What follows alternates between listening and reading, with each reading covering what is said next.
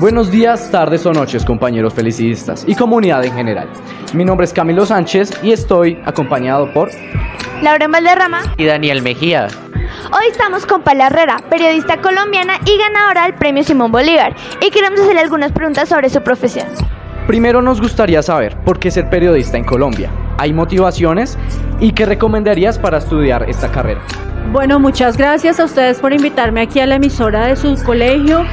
Es importante ser periodista en Colombia porque constantemente la ciudadanía está en búsqueda de la verdad y somos los periodistas los que podemos acercarnos a ella. Es importante que la gente esté informada y que la gente entienda que como periodistas y como ciudadanía hay una responsabilidad social que todos tenemos y que es hacerle control al poder, eh, mirar qué es lo que está pasando frente al manejo de los recursos, frente al manejo de nuestro país y por eso ser periodista sirve mucho para eso. Eh, para motivaciones, para hablar de motivaciones, pues precisamente esa. Si tú tienes eh, algún, alguna, algún don de, de, de comunicarte, de tener un poco de responsabilidad social, de interactuar con la gente y sobre todo de cambiar las cosas en Colombia, pues puedes estudiar periodismo y tal vez así lo puedas lograr. Eh, muy bien. Siguiente pregunta. Para ti, ¿qué es lo más difícil de ser periodista de investigación o ser periodista en general? ¿Y cómo decides en qué información confiar? Bueno, es difícil porque estamos en un país en el que ya no se cree en los medios de comunicación, entonces tú puedes hacer un trabajo serio, riguroso, honesto y transparente todos los días, pero la gente ya no te cree porque simplemente estás en un medio masivo o porque simplemente no estás diciendo lo que las personas piensan.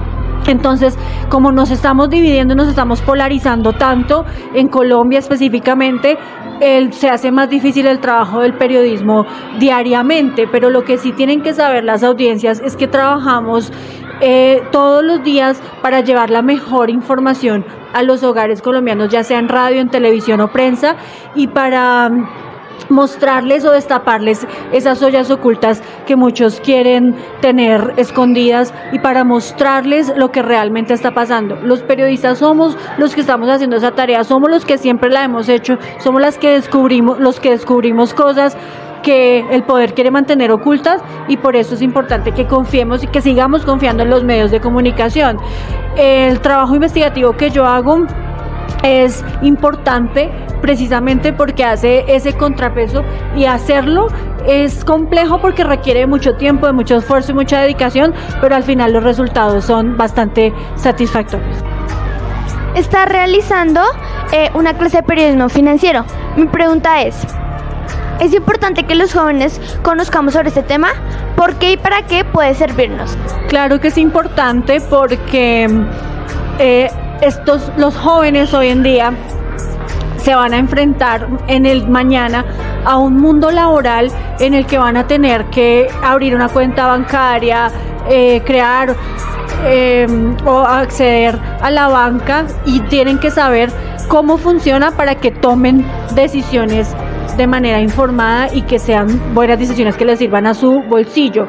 El periodismo financiero lo que hace es tratar de explicarle a la gente precisamente todos esos temas que impactan en sus finanzas, en su economía y qué mejor que empezar a hacerlo desde la escuela, desde la educación media, los jóvenes de décimo y once que son los que ya van a salir a enfrentarse a esa vida de, trabajar o de emprender y, que estén mejor educados, pues los puede ayudar a que tengan unas finanzas sanas.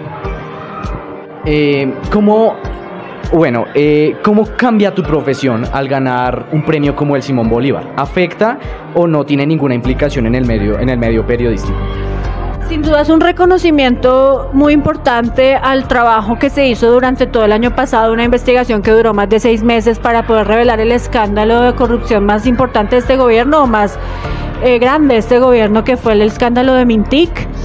Y mm, como te decía, pues es un reconocimiento a ese trabajo periodístico juicioso en el que nos buscamos la verdad, en el que escudriñamos y nos dimos cuenta de todo lo que estaba pasando y por eso es importante que se haya obtenido este premio porque significa que se sigue eh, reconociendo, valga la redundancia, el periodismo juicioso, riguroso y honesto, transparente y que busca siempre la verdad. Muy bien, ¿y qué experiencias periodísticas han modelado o marcado tu carrera?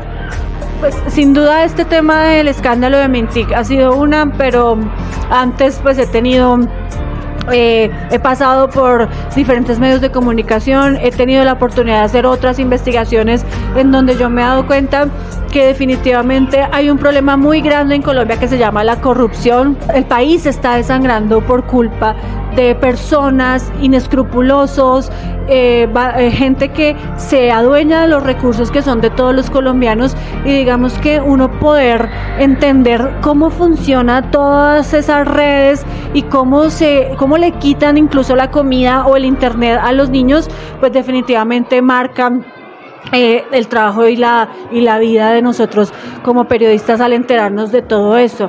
No es igual ser una persona que no está informada a ser una persona que sí está informada porque a veces tú quisieras hacer más y te sientes impotente porque no puedes cambiar las cosas y por eso desde el periodismo tratamos de eh, poner nuestro granito de arena para que todo sea diferente. ¿Qué piensas sobre el periodismo en Colombia? ¿Crees que existe objetividad al tratar las noticias? Cada medio de comunicación hace un trabajo diferente, pero creo que en general el periodismo en este momento, como ya les decía, estamos pasando por una crisis de credibilidad, pero estamos tratando de hacer un trabajo muy, muy serio y muy responsable con nuestras audiencias. Em, es difícil decir que hay objetividad porque también entendemos que hay medios de comunicación que tienen líneas editoriales y que tienen posturas, tendencias políticas pero en general la mayoría de los periodistas, los que hacemos el trabajo diario de estar informando a la gente, registrar las noticias y lo que pasa para entregárselas a las audiencias, pues eh, sí lo hacemos de forma transparente. Si pudieras cambiar algo del medio periodístico, ¿qué cambiarías o qué crees que es importante mejorar? Creo que los periodistas tenemos que hacer mucha autocrítica. En este momento hay una falta de, además de rigurosidad por parte de los medios de comunicación que, y eso es lo que cambiaría, estamos peleando todo el tiempo porque el que tenga la noticia primero. Y a veces es mejor no llegar primero, sino saber llegar, llegar mejor. Entonces hay que hacerle más trabajo a la información, hay que analizarla más, hay que entenderla mejor para que asimismo las personas la reciban. Porque es que, de nuevo, insisto, nosotros tenemos una responsabilidad con nuestras audiencias y por eso a veces por el afán, por la chiva, por lo extraordinario, por la inmediatez, cometemos y caemos en muchos errores. Eso le cambiaría como trabajar un poco más la información, hacernos autocrítica y además entender que el rigor es lo más importante a la hora de entregar información. Eh, muy bien, y para terminar tengo una última pregunta. ¿Qué sanciones se podrían tomar para estos corruptos que están tomando ese dinero, por ejemplo, en el caso de Minty, con esos 70 mil pesos?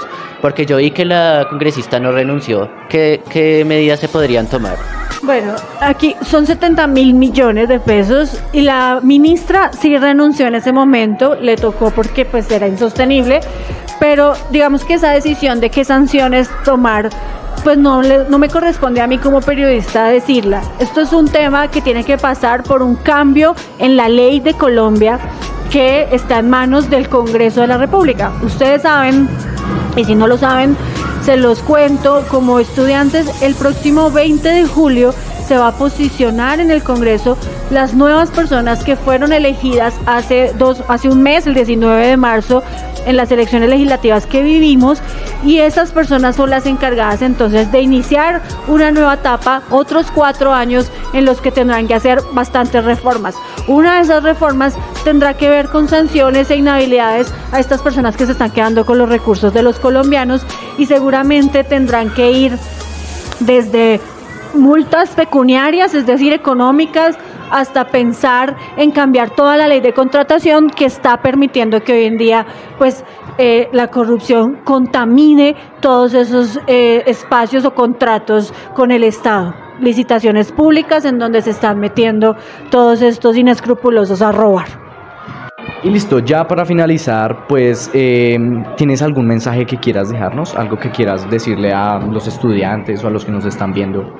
Claro que sí, yo entiendo en este momento la dinámica de los estudiantes y de los jóvenes que están pensando en, en, en, entretenerse, en divertirse, en educarse sobre todo, pero también es importante que tengamos en cuenta que hay que informarse. Eh, como jóvenes también tienen una responsabilidad porque ustedes son el futuro de Colombia. Y si no se informan y no saben lo que está pasando, pues es muy difícil que puedan cambiar las cosas. En pocos años, seguramente ya hay eh, jóvenes de 16, 15 años aquí en el colegio que en pocos años van a cumplir su mayoría de edad y van a tener la posibilidad de salir y votar y tienen que votar a conciencia, de una manera informada, creándose una opinión basada en cosas reales y no en el, en el run run o en los rumores o en lo que la gente está diciendo en las calles. Hay que informarse también. Yo sé que para ustedes hoy en día lo importante es educarse, pero tratemos también de buscar espacios para informarnos y para informarnos bien. Bueno, Paula, muchas gracias por acompañarnos en el día de hoy, por permitirnos un, tu tiempo. Y bueno, muchas gracias también a quienes nos ven desde el otro lado. Eh, y pues nada, eh, eso ha sido todo por hoy. Eh, muchas gracias y nos vemos en la próxima.